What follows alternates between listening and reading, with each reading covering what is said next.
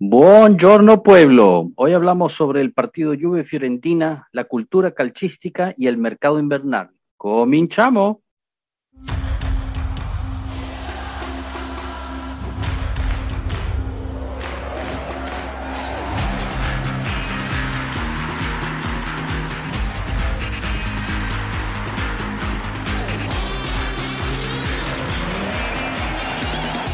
Pueblo.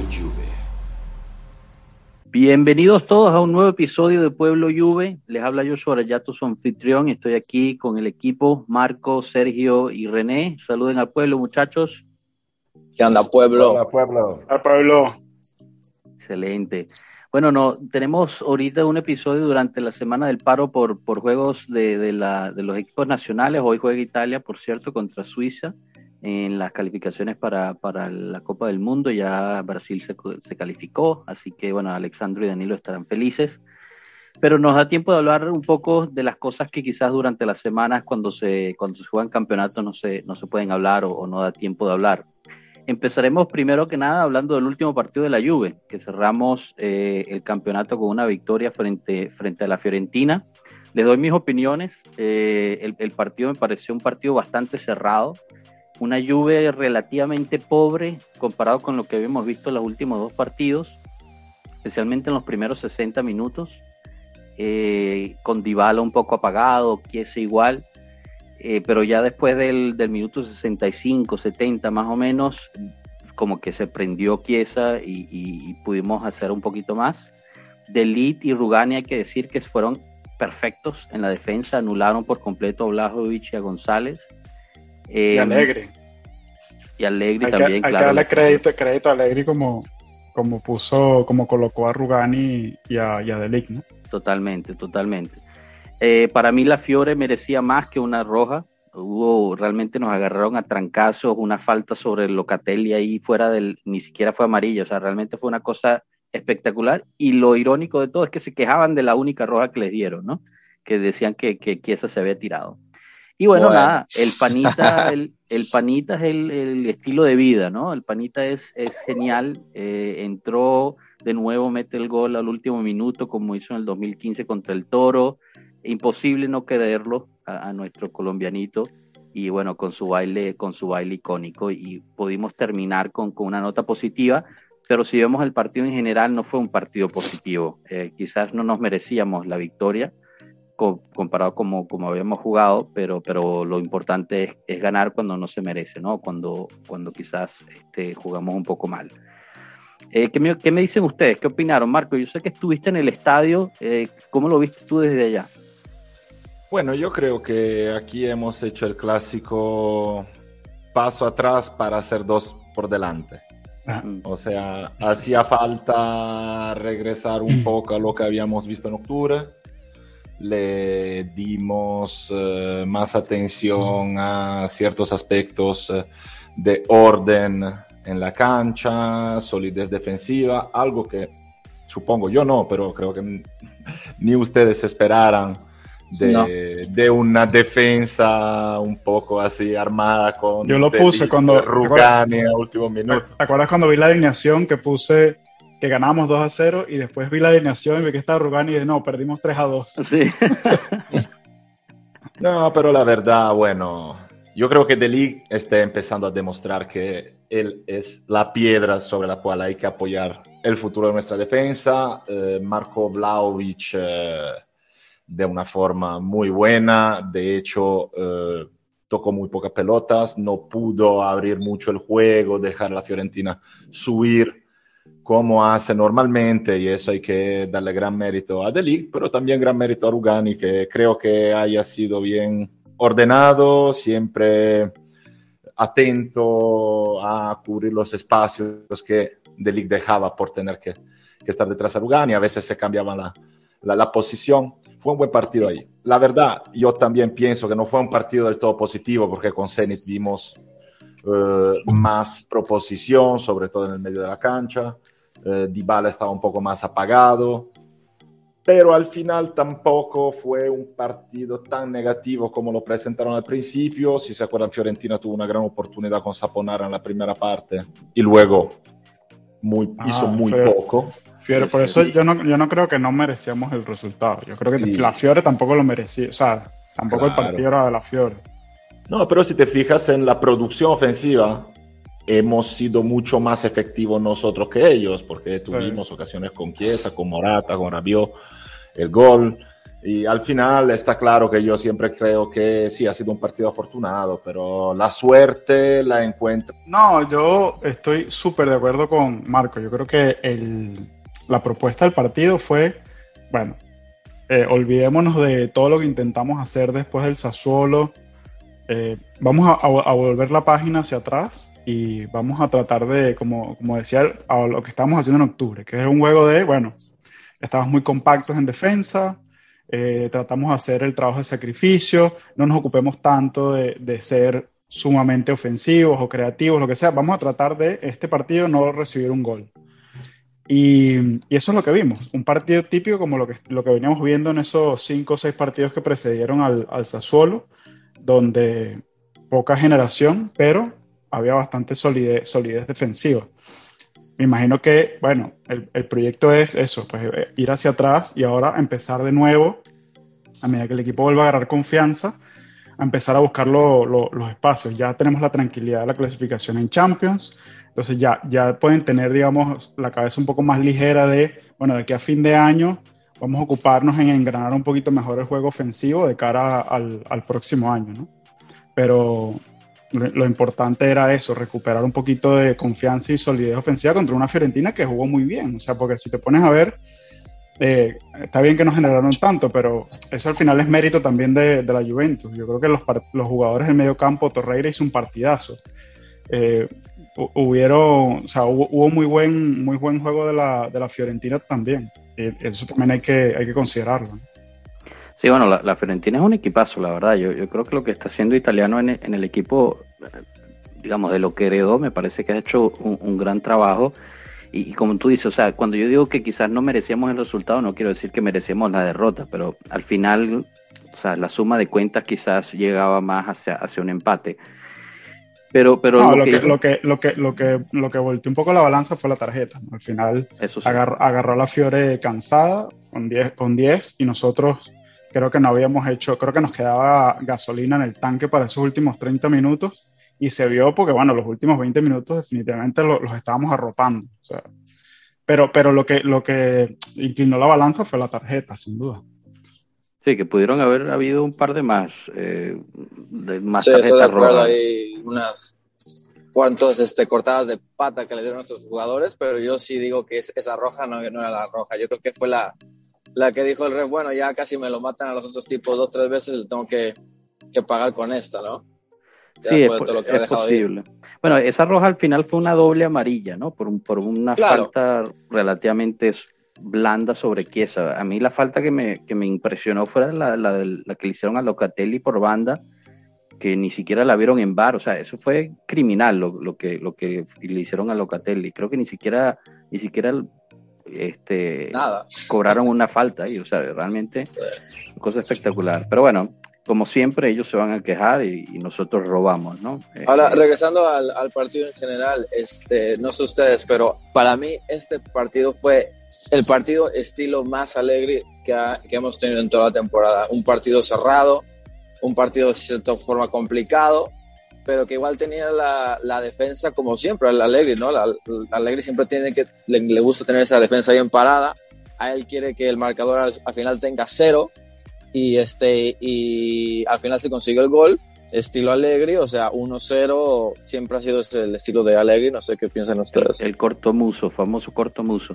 Eh. Bueno, eh, es lo que, lo que hablaban Marco y Tato, ¿no? Que dimos un paso atrás para empezar a, dar dos pasos enfrente, que, que, Tato eh, también lo, lo menciona. realmente fue un juego al estilo como veníamos haciendo antes de, antes de la derrota contra el Sassuolo y el Verona, lo cual me lleva a preguntar quizás esta Juventus no, no, puede dar esos dos pasos adelante. O sea, quizás tenemos que tener paciencia y el resto de este año, cuando estemos hablando del campeonato, vamos a tener que jugar así, estar satisfechos en, en ganar por un gol, tratar de mantener la, la puerta inviolada nuestra y, y, listo. O sea, quizás no le podemos pedir más a este equipo. ¿Qué opinan? Bueno, eso, eso me imagino que es lo que se va a intervenir en el mercado un poco, porque yo creo que ese, este equipo con un par de, jugadores más y, a lo mejor los tenemos en el equipo, pero no, no han desarrollado su potencial, pero con un par de jugadores más y yo creo que me refiero a un mediocampista por la izquierda y un delantero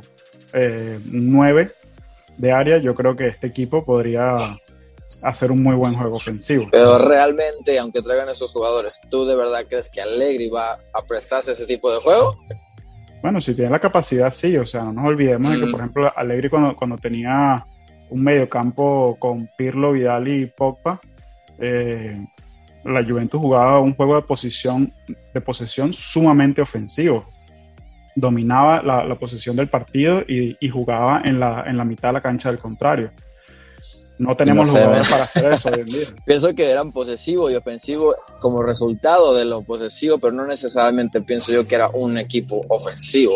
Igual era estilo alegre, ven atrás y contragolpe y tenemos a los, los, mejores centrocampistas del mundo y eso con eso te hace ofensivo automáticamente. Pero yo personalmente el estilo de Allegri con cualquiera de las escuadras que ha tenido nunca he visto un, un fútbol ofensivo, que siempre ha sido mi problema, ¿no? Con ustedes, pero sí, es otra cosa. Bueno, pero yo creo que no sea así. Está claro que la actitud de Allegri es esa. Eh, es verdad también, pero que hemos visto muchas veces equipos de Allegri en ocasiones, pero jugar muy bien y en ocasiones muy, digamos, específicas. Porque yo me acuerdo grandes partidos en Dortmund, me acuerdo el gran partido con Atlético de Madrid, con el Real Madrid en la semifinal, con el Bayern de Mónaco, con un siempre equipo en muy... Siempre en Champions. siempre en Champions. Siempre en Champions. Y siempre cuando estamos que... perdiendo 3-0. No, bueno, no. no es verdad. Con Dortmund no, con uh, Real Madrid no. Atlético tampoco. Eh, Atlético sí. pero, sí, Atlético sí, claro. Eran tres. Pero, pero digamos que yo no me, personalmente no me conformo ni a la moda de eh, darle una etiqueta a un entrenador y no salir de ahí, ni me conformo a la moda de que ahora para ganar en Europa hay que ser ofensivos. Uh, acá en Italia muchos decías, decían que, que los, los delanteros uh, venden los abonamientos, los defensas ganan los títulos. Uh, no es así por fuerza, pero indicativamente para construir un éxito es importante empezar por la defensa y luego después de por la delantera.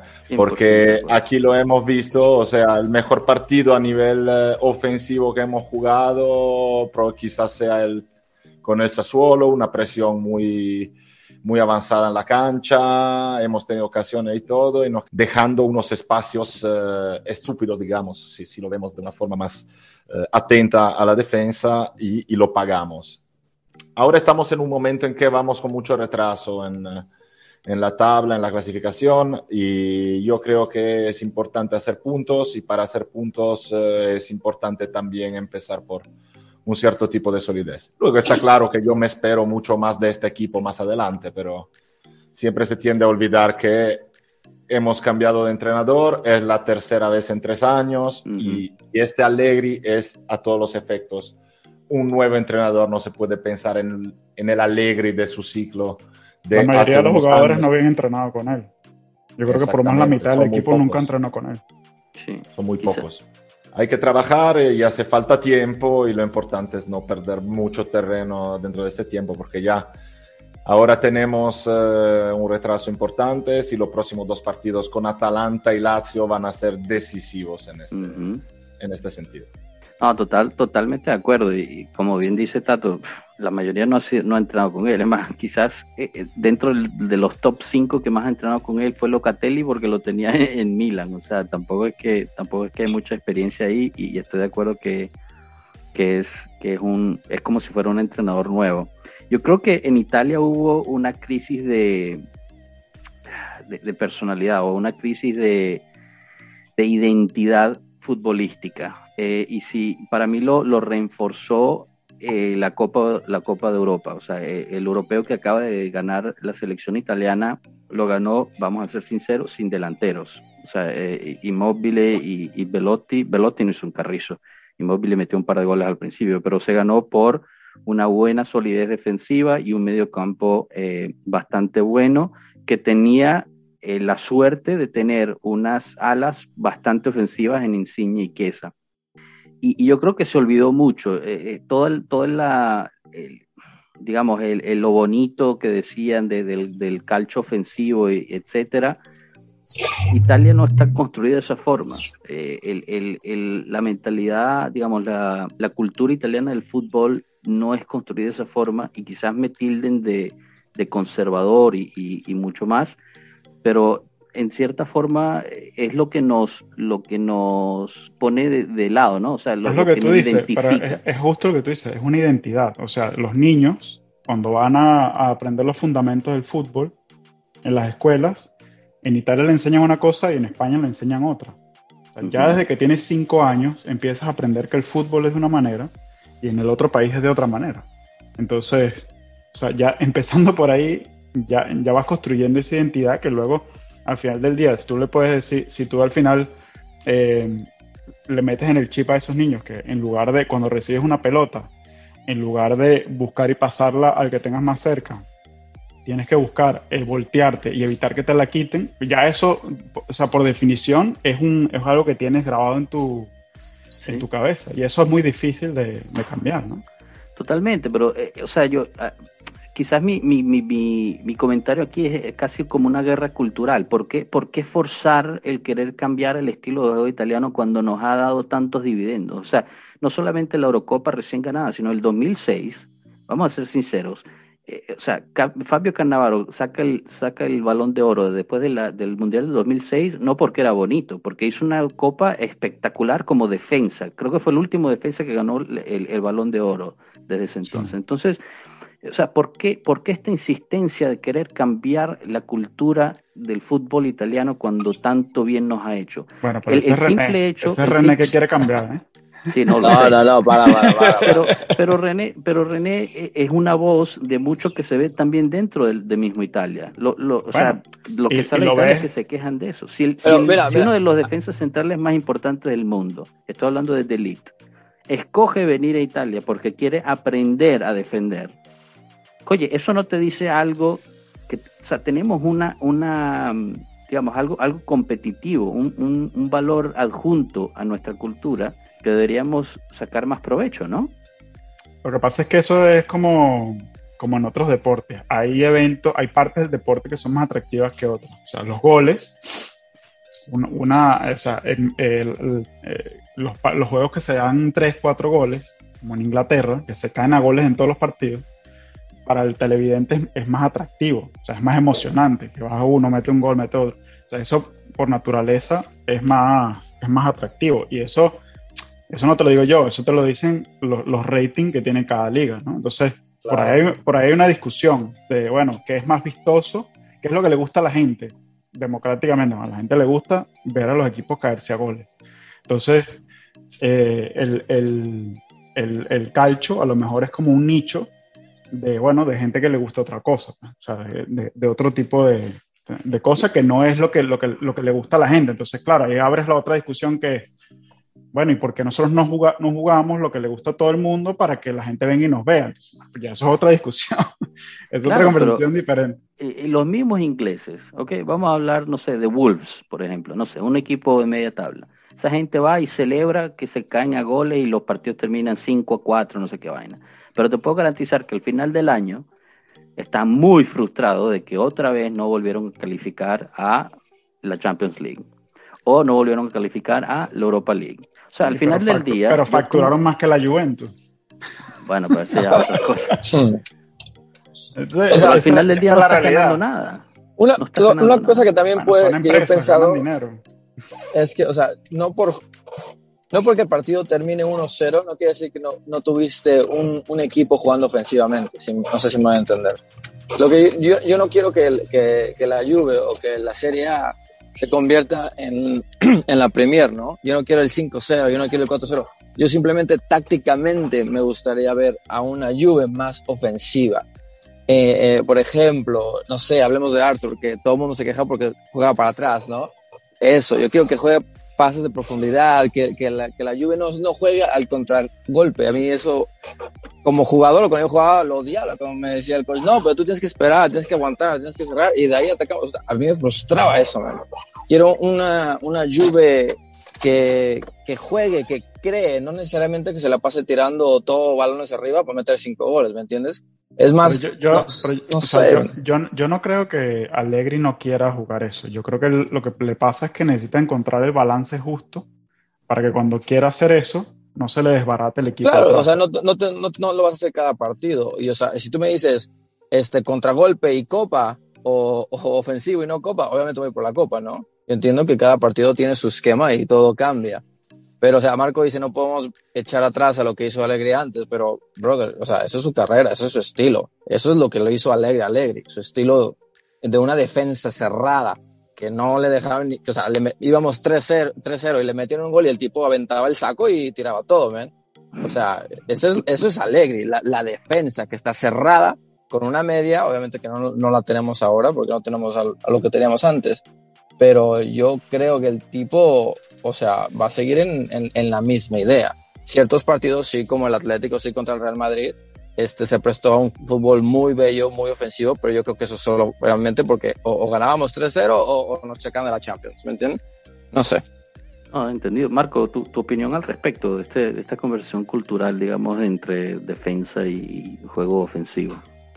Bueno, yo creo que tampoco sea una, una cuestión de, de defensa, juego ofensivo. O sea, acá es un tema si hablamos de deporte o si hablamos de espectáculo. Mm. Y cada uno tiene su aspecto favorito del fútbol. Yo, yo lo veo como un deporte cuya finalidad es ganar los partidos. Y le podemos decir, eh, veo al 70% de los hinchas de la Juve que dicen que Allegri es un entrenador que es así malo y todo, pero si vas a ver lo que ha hecho Allegri en los últimos 10 años, eh, son muy poquitos los entrenadores que han logrado lo mismo. Así que yo, sinceramente, siempre digo que si y, eso lo decía antes de que lo dijera Allegri, pero si, si quiero el espectáculo, va a haber un espectáculo. El fútbol es otra cosa. Está claro que hay partidos que pueden ser más, agradables o menos, pero yo, eh, de mi punto de vista, de también jugador claramente amatorial de fútbol de toda la vida y crecido así, como decía Josh, que que tengo mi cultura futbolística, yo a veces veo partidos de, de Premier League eh, y me, casi me dan asco. O sea, yo no puedo ver ciertas cosas, gente que marca 5 metros, gente que se va con la pelota por delante dejando el desierto por detrás. Sí, sí, está bien porque vas arriba con 10 jugadores, pero a lo mejor pierdes 5-2. Esa es mentalidad. Yo veo, lo veía más antes en, en, la liga, a lo mejor ahora me parece que estén cambiando ellos también, pero si, si jugaba Getafe o Celta de Vigo contra Real Madrid, era todos arriba para ver si marcamos un gol y si perdemos 6-2, eh, pero le metemos 2 al Madrid. Eh, a mí me da más gusto ver a lo mejor eh, un equipo que se tiene que salvar, que se deja la, la sangre en la cancha, pero que hace su punto y que te para el otro equipo con el que te estás jugando el Scudetto son visiones distintas eh, y creo que son visiones también que están muy, digamos, eh, orientadas por las modas del momento. Y ahora la moda es esa y Allegri seguramente es un entrenador fuera de la moda. Pero mm. fuera de moda no quiere decir que no sea un entrenador ni que su, su forma de hacer fútbol no sea una forma de hacer fútbol válida. Ahora también podemos decir que el fútbol evoluciona, ¿no? Y, o sea, el fútbol no siempre va a ser igual. El fútbol cambia. ¿En qué sentido? en todos los aspectos, o sea. Evoluciones no, no he visto muchas, o sea, más o menos estamos hablando siempre de una pelota, dos porterías. Sí, o sea, yo creo que lo que todo ese cuento, yo rechazo bastante todo ese cuento de la evolución del fútbol. La evolución que se quiere decir que es evolución es una espectacularización, no es una evolución. Mm. evolución no quiere decir 5-0, 6-0. Eso es lo que voy. Evolución no quiere decir que un partido ya sea 5-0, 10-0, 20-0. es el, los jugadores cambian, la velocidad cambia. Eso sí, o sea, es más físico, eso, es, eso no, no, se puede negar. O sea, los jugadores corren más y aguantan más y saltan más alto y todas esas cosas. Eh, que antes la pelota es más ligera, o sea, eso sí, son cosas que han ido cambiando, no sé si evolucionando, cambiando. Y, y, en, base, y en base a eso las, estrategias se tienen que, actualizar, pero... Exacto, yo, estoy con Marco, al final del día eh, es relativamente lo mismo. Claro, el fútbol siempre va a ser igual, como dice Marco, pelota y jugador y una puerta pero la velocidad, el balón, todo lo que cambia, te va a hacer cambiar el fútbol que juegas y cómo lo juegas. Bueno, que eh, algo de eso también estaba hablando Chiellini eh, hace, hace un par de días en una entrevista que, o sea, no, no solamente, y yo creo que va al punto de, marco del espectáculo, que los jugadores ya están casi al borde de lo que pueden dar, ¿no? Eh, están jugando cada tres días, están cansados, no han tenido reposo en como dos años seguidos, especialmente aquellos que jugaron en sus nacionales.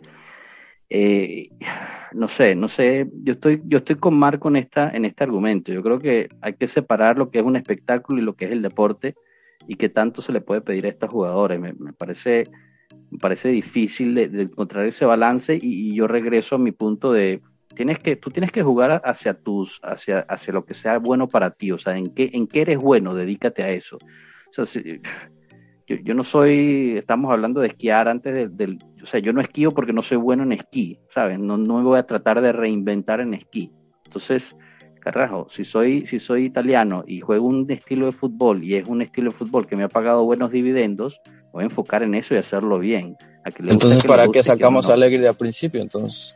Bueno, pero eso, eso fue, es parte del error que nos ha llevado a dos años seguidos de, de, de una situación difícil en un equipo que ha destruido lo que es una rosa por, por lo mismo, porque nos creímos tanto la conversación de que teníamos que hacer un, fútbol bonito que terminamos escogiendo.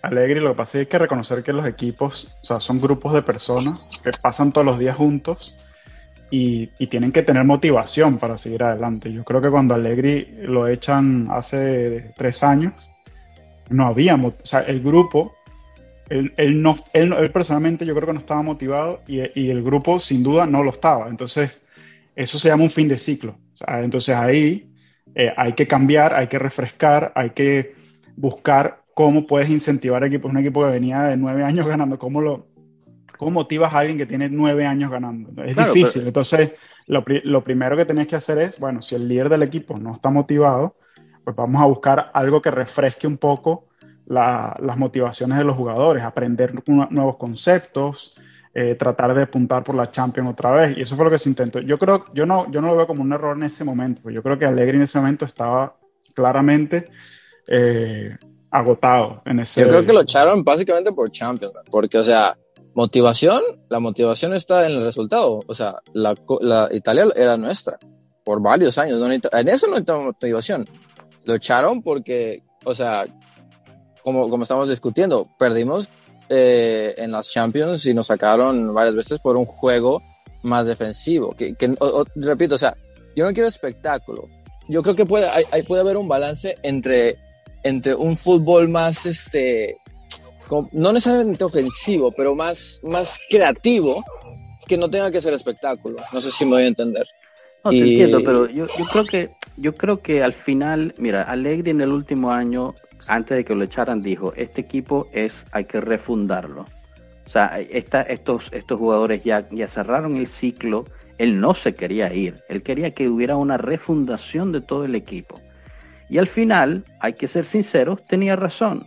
Lo quitaron a él, entró Sarri, porque era más fácil cambiar a un, a un entrenador que cambiar a cinco jugadores. Entró Sarri y estamos en las mismas. Sale Sarri después de un año, entra Pirlo, estamos en las mismas. Ahorita llega Allegri y estamos hablando por fin de realmente hacer una refundación de todo el equipo. Si, ustedes han visto las últimas noticias de mercado, la mitad o casi más de la mitad, yo creo que el 80% de nuestro mediocampo está disponible a la venta. O sea que al final, Allegri tenía razón, había que, había, ya era, era hora de empezar un nuevo ciclo, pero no por el entrenador, de empezar un nuevo ciclo en la rosa, en los jugadores, no sé. Yo estoy de acuerdo.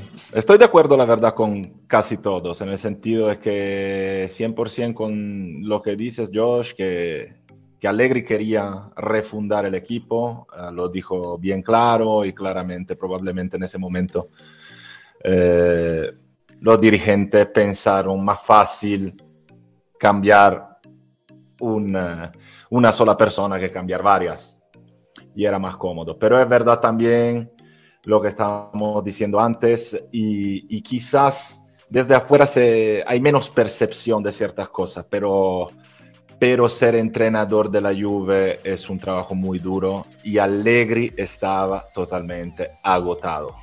Y no desde el último año, sino desde el año anterior. Porque yo me acuerdo una entrevista que hizo después de la final de Copa Italia que ganamos contra el Milan, cuando marcó dos goles Benatia, Douglas Costa.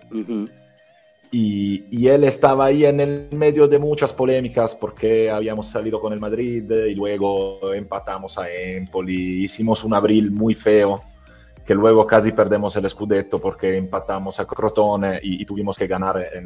Estaba realmente agotado eh, y fastidiado porque, porque le respondió muy mal a todos los periodistas, a veces con razón, pero se le notaba que ya que ya no tenía más. Y si se han dado cuenta de Sarri y de Pirlo, en un año envejecieron mucho, mucho, mucho, porque la presión es mucha, sobre todo si las cosas en la lluvia no te van muy bien.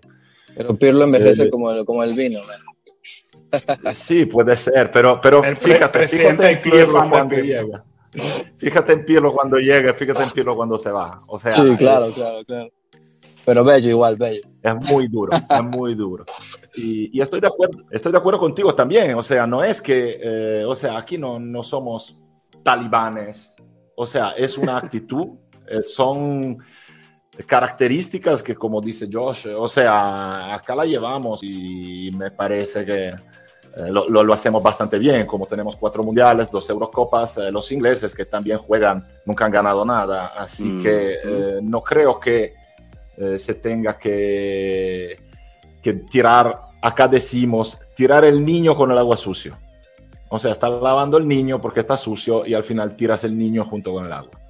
Hay que valorizar cierta característica, pero la historia nos enseña también que, eh, o sea, Italia no ha sido solo, y la Juve no ha sido solo pura defensa, o sea, de los mejores delanteros del mundo y de la historia hemos estado llenos y, y no creo que que tengamos que defender y punto. Está claro que yo no le veo nada mal si en un equipo cuando se va construyendo, cuando se construye una mentalidad, cuando se construye un grupo, se empiece por ahí. No le veo nada malo y no veo por qué tengamos que seguir una moda que como se demostró en los últimos dos años, por seguir modas, hemos ido destrozando 10 años de trabajo y ahora entonces vamos a reempezar y vamos a ver. Eso no quiere decir que lo quiero ver 11 tirados atrás, pero sí que esa es una característica que paga, que nos ayuda, que es distintiva y no veo por qué la tiramos que tirar a la basura. La tenemos que tirar a la basura. Y, bueno, hablando de esto de, refundar el equipo, yo creo que es un buen, un buen paso para hablar del mercado, ¿no? Eh, ahorita, justo como siempre, en las pausas para nacionales empiezan a salir todos los rumores de, mercados posibles y por haber. Y, y, me gustaría quizás conversar con ustedes, a ver qué opiniones tienen yo, diría para, para no, sabes, quizás empezar a hablar de fantasías, hablar sobre este tema con la base que es la siguiente, que es una base que es la realidad de la juventud en este momento, en mi opinión. Para que pase algo en términos de mercado, tienen que salir Ramsey y Rabiot, por lo menos uno de los dos.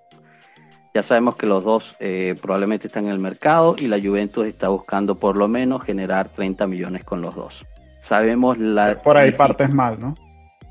Claro, sabemos, exacto, por ahí ya partes mal, porque eh, los salarios de estos dos jugadores son muy altos y, es difícil que un equipo esté dispuesto a, contratarlos y pagarles lo mismo. Son muy altos y ellos son muy malos.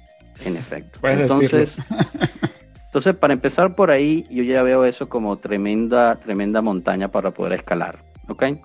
Pero se está hablando mucho de que se necesita un mejor medio campo, necesitamos jugadores más importantes.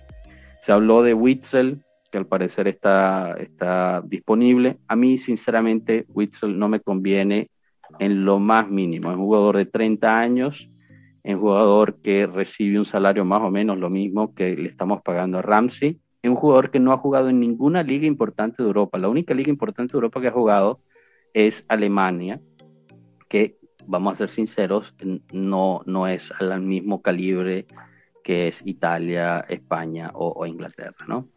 Y se habla mucho de él. Jugó dos o tres años en China, ¿no? Dos años. Jugó dos años, tres años en China, que era cuando iba a venir a la lluvia y al final decidió irse a China, después se fue a Rusia y después a Alemania.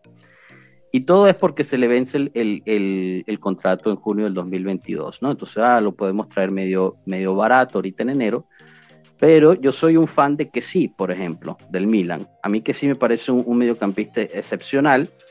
Y él también tiene un contrato que vence en junio del 2022. es un jugador que... está, pero está pidiendo 9 millones. Eso, no lo vale en ninguna, en ninguna economía.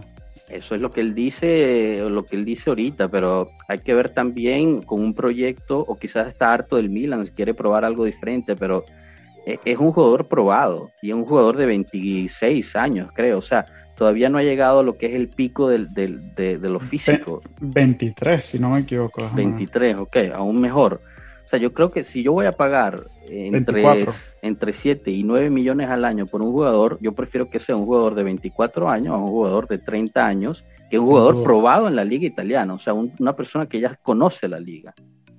No sé, ¿qué, qué opinan ustedes? ¿Qué, qué, ¿Cómo lo ven en el medio campo? ¿Qué podemos, ¿Qué podemos hacer en el mercado? Pero ahí, o sea, realmente no es decidir entre uno y otro, yo creo, ¿no? Porque... No, claro. Esto es una teoría. O sea, Bitzel es una oportunidad a lo mejor de enero, pero que si no. O sea, que si ya es, ya es algo como para el, para el verano. Entonces, ahí hay como que dividir de qué estamos hablando. ¿qué, podemos resolver, ¿Qué podemos hacer en enero? O cuál es el jugador que queremos a largo plazo en esa posición. ¿no? Entonces creo que son ahí conversaciones diferentes. Yo creo que el, gran problema, antes de incluso ir a nombres, es lo que tú decías. Estamos arrancando condicionados. Como estuvimos en el verano anterior y como estuvimos en el otro invierno, como tenemos dos años ya con estos tipos que, después del COVID se hicieron muy costosos y que la calidad y la edad no, no los acompañan. Entonces, primero hay que salir de ellos y salir de ellos es lo más difícil. Luego cuando salgas de ellos, pues entonces sí se abre la oportunidad de traer cualquier cantidad de jugadores que quisieran venir a, la Juve, pero esa no es la situación ahora. Bueno, sí, es difícil. O si sacas a, Ramsey y a Rabio, por ejemplo, véate a Ramsey porque el tipo ni siquiera existe. Pero tú si vendes a Rabio, ¿en quién vas a poner en su lugar a tapar hueco? No hay nadie. Bueno, el que compra. literalmente no, tienes a nadie. Al, que compra. Pero es la cosa entonces tienes que comprar una ahí claramente, o sea, yo creo que el, esquema de Allegri está claro. Es, su 4-3-3, que es el que él quisiera seguir jugando. Es un, es un eh, esquema donde la mayoría del equipo funciona, excepto Dybala. Creo que Dybala es el que sufre más en, en ese esquema. Pero es el que Allegri siempre ha jugado y más o menos siempre le, le ha funcionado. Entonces, si, ese, si ese es el esquema, entonces el hueco es Rabiot. Rabiot es el punto que tienes que, mejorar inmediatamente. Y ahí, bueno, necesitas un mediocampista que te pueda jugar por, la izquierda, que no tenemos fuera de Rabiot, no hay ningún otro en el equipo. Exacto. Entonces, o sea, tú tienes que traer a alguien antes de que saques al otro, porque si no dejamos un hueco enorme ahí. Que, no, ahora no, podemos, no podemos hacerlo porque no tenemos la, plata para darnos ese lujo, ¿no? De traer a alguien y de ahí ya deshacernos de Rabiot.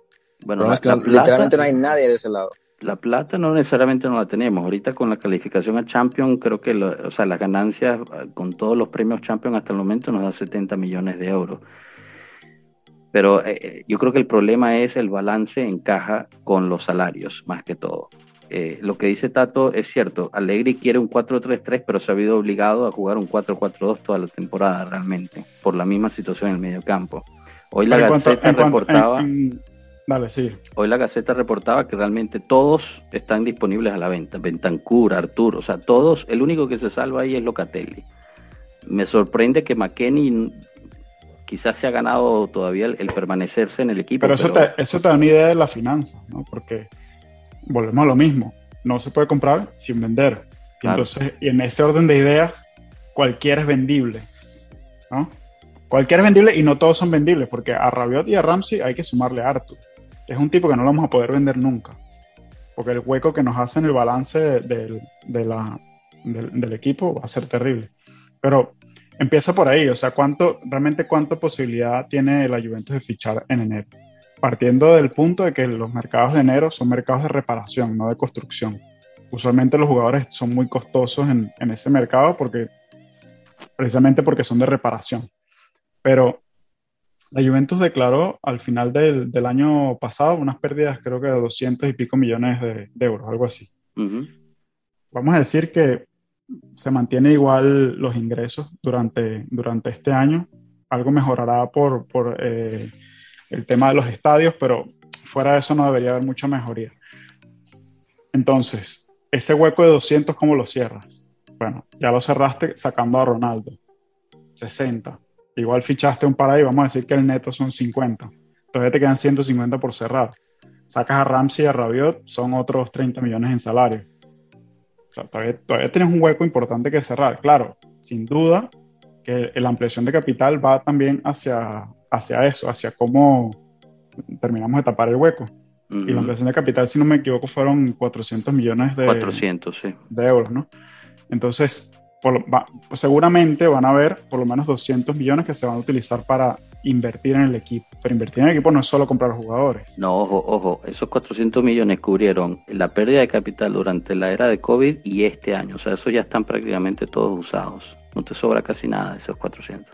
Sí, no, no creo que sea exactamente así, pero por eso te digo, de, de los 400 deberían quedar entre 100 y 200 que son para invertir pues si no, la, ampliación de capital solo para cubrir las deudas pasadas no creo que, no creo que sea el caso. Eh, de, eso, de esa plata de invertir, no todo va a ser en jugadores. Y, creo que Daniel decía en la, en la conferencia de, inversionistas que cada, cada persona dentro de la compañía es, va a ser, eh, eh, como te digo, auditada por cada dólar que se va a gastar. Entonces, o por cada euro que se va a gastar, con lo cual creo que hay un foco muy importante en volver a la, a la, al hacer sentido financiero de las, de, de las transacciones. Sí, sí. Entonces, olvídense de ver Hallands, olvídense de, de Vlaovic en los términos de, de Rocco. Eh, concéntrense en a lo mejor los Zacarías. Eh, a lo mejor esos son los tipos de jugadores que, en los que nosotros vamos, vamos a invertir. Sí, yo estoy en general de, acuerdo con eso. Yo creo que, y, es gracias también a, a Rivabene, ¿no? Él se, yo creo que él entra al equipo justo para eso, para tener una disciplina fiscal, una disciplina financiera importante. Em, y, bueno, de acuerdo contigo, Arthur, Arthur yo creo que lo vamos a tener ahí por mucho tiempo. O sea, vale, creo que lo valoramos en setenta y pico millones con, el intercambio con, con Pjanic. No, no le veo salida a eso y por eso es que todo el mundo está está disponible a la venta. Se habla también de un intercambio entre con la Fiorentina usando a Kulusevski como para tapar parte del valor de Blajovic.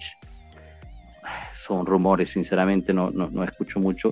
Lo que sí también se está hablando mucho es, bueno, vamos a usar los jóvenes que tenemos para tapar los huecos, ¿no? Se, habla mucho de usar a Robella, de parar el préstamo a medio año, intercambiarlo con otro jugador para traerlo eh, Fagioli, se habló de Fagioli, de Ranocchi, hasta el mismo Zule ahorita que lo llamaron para, para la Nacional y, yo le voy a dar mi opinión y, después quiero escuchar eh, lo que opinen los demás. Yo creo que estos jóvenes no hay que tocarlos, déjenlos en paz donde están. Robela necesita y está jugando bien y, lo está haciendo porque juega para el Genoa, con todo respeto al Genoa. Es un muchacho joven que está todavía aprendiendo, está creciendo y necesita su tiempo. Tú lo traes a, la Juventus ahorita, medio año, con la presión que ya se está sintiendo por la tabla, ese muchacho se va a quemar. Es lo mismo que, decía Marco, que cuando se juega para la Juventus se juega con otra presión. Y sí, es italiano, él lo entiende más que, un extranjero, pero necesita su periodo de crecimiento. Igual con Fagioli y Ranocchi le está yendo muy bien en la Serie B, déjenlos ahí, que crezcan poco a poco. Yo quiero, yo quiero el próximo Marquicio, el próximo Del Piero esa gente pasó por Padua, pasó por diferentes equipos para hacerse, para hacerse el callo, pues. Sí, eh, no los quiero ahorita a medio, a medio año. Y todo esto de Zule, y ya con esto cierro para que ustedes me den sus opiniones. Zule para mí fue una convocatoria para asegurarse que el muchacho juegue en, en Argentina. Más nada. porque la, la, la Fitch estaba, eh, la, digamos, la Asociación de Calcio en Italia estaba estudiando la posibilidad de llamarlo para la selección italiana y listo. Zule lo llama a Argentina para que esté en banca, esté feliz, entrene con Dybala y Messi y asegurarse que sea un jugador argentino en un futuro. Pero sigue siendo un muchacho joven de 18, 19 años que juega en la U23. Déjenlo en paz. Que juegue sus partidos tranquilo en la, en la Under 23, que crezca. El año que viene lo podemos mandar a un equipo en Serie B para que siga construyendo su callo. Y ya lo veremos en el, en el equipo principal en dos o tres años haciendo, haciendo su crecimiento normal. Yo en esto estoy 100% de acuerdo con Allegri. A los jóvenes hay que darle el tiempo de crecer. No pueden ser balones de oro de la noche a la mañana. Tienen que tener su tiempo de crecimiento. Pero bueno, ya, cierro ahí mi, pequeño monólogo y, escucho, escucho sus opiniones al respecto. No, bueno, eh, yo creo que el mercado ahora mismo dependa exclusivamente de lo que se venda. O sea, estuvieron muy claros en eh, presentar la que será la estrategia de los próximos años. Sacaron plata, pusieron ahí la ampliación de capital justo para cubrir las deudas. Tiene razón Joshua, porque ese dinero va a servir casi exclusivamente para cubrir los huecos que ha dejado eh, el periodo de, la pandemia y el periodo al salir de la pandemia, porque de todas maneras ahora mismo no se está trabajando eh, a niveles normales, sino que todavía eh, hay ciertas limitaciones que no te permiten trabajar al 100%. Así que esto se hizo por mm, ir a llenar este hueco, no creo que sobre mucho para invertir en ese sentido. Pero por otro lado, considerado también cuál es el estado del fútbol europeo y cuánto están endeudados todos los grandes clubes, yo creo que de todas maneras estamos en una posición de ventaja gracias a esta ampliación de, de capital. Pero está muy claro que el hecho de tener un poco más de posibilidad de actuar en el mercado no quiere decir que tengamos dinero para tirar han sido muy claros en decir que todo ese dinero que se puso se tiene que gastar con mucho, mucho, mucho cuidado. Y yo creo que hasta que no salga uno, no entra ninguno. No se esperen eh, que compren a alguien en el mercado si antes no sale alguien. Y en ese momento lo veo muy difícil. Es por eso justo que supongo en el mercado estén jugadores como Kulusevski, McKenny. ¿Por qué? Porque son jugadores que no tienen esta titularidad fija, que todos estemos seguros que en el futuro de la Juve estén ellos en la cancha. Pero en este momento, si quieres traer a alguien que sea funcional a tu juego y realmente pueda ayudar al equipo a conseguir eh, sus objetivos, como dice Sergio, el eh, mercado de enero es un mercado de reparación. Así que si tú quieres traer a alguien así, tienes sin duda que vender a alguien. Y vender a Rabiot, Ramsey y esa gente lo veo muy difícil. Y justo porque estamos en una situación así, veo también muy difícil que la Juve se vaya a buscar una situación como la de Kessie otros jugadores que están eh, con el contrato terminando que pidan que se hagan fuerza de esa situación para pedir eh, sueldos improponibles. Porque yo veo muy bien, por ejemplo, si hay una oportunidad, Zacaría, que es un jugador medio joven, con unas características bien definidas que le pueden servir a Allegri y que no tiene un sueldo muy, muy elevado. Pero cuenten siempre que darle un sueldo muy elevado a un jugador te lo hace invendible. Era, una de las cosas que mencionaba Nelly el otro día, que hay que hacer mucho mejor eh, control o uso de los, eh, de los bossman, de, de, los agentes libres. Y eso, y eso va directamente a los deals que hicimos con Ramsey y Rabiot. Pero lo que pasa, yo creo que haya un, una gran equivocación, ¿no? cuando se piensa en un jugador de Bosman con el contrato que se está venciendo. O sea, al final no es verdad que no lo pagas, porque si te fijas en Ramsey, Rabiot, Emre Chan, ¿cuánto le pagamos a, los agentes? O sea, ¿cuánto pide Rayola cada vez que mueve un jugador suyo? Pogba. Entonces, no va a venir gratis nunca. Así venga eh, desvinculado, no va a venir gratis nunca. Pero si nosotros cuando hemos vendido a Pogba por 105 millones le dimos, creo que 19 a Rayola. 20, algo así. O sea, em, así como no se tiene que razonar mucho en el costo de la ficha de un jugador.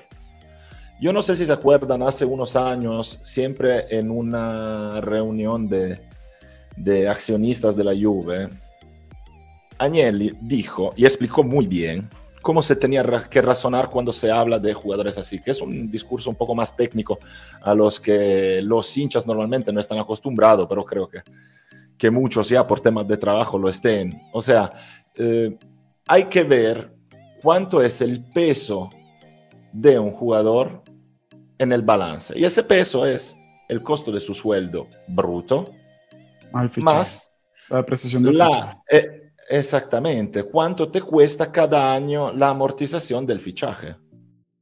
Que se divide por el número de años de contrato.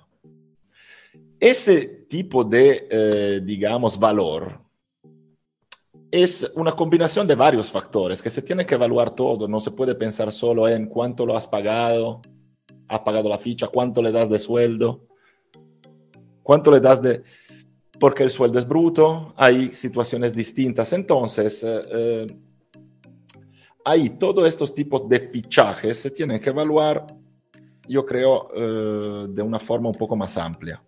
Y ahí también ver, ¿es mejor fichar a Witzel o esperar a fichar a otro u otro? Depende siempre de las condiciones del momento, de la largueza del contrato que uno puede aceptar. O sea, yo Witzel si aceptar un contrato de dos años a un sueldo un poco más digamos, honesto del que, del que pide, yo no le vería nada mal. Es un jugador que en ese momento tendría características que nos hacen falta.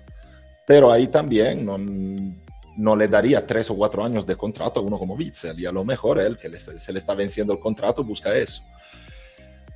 No lo sé, hay, hay que ver y termino diciendo sobre el último tema que, que sacó Josh. Eh, nosotros tenemos varios jóvenes fuera en préstamo.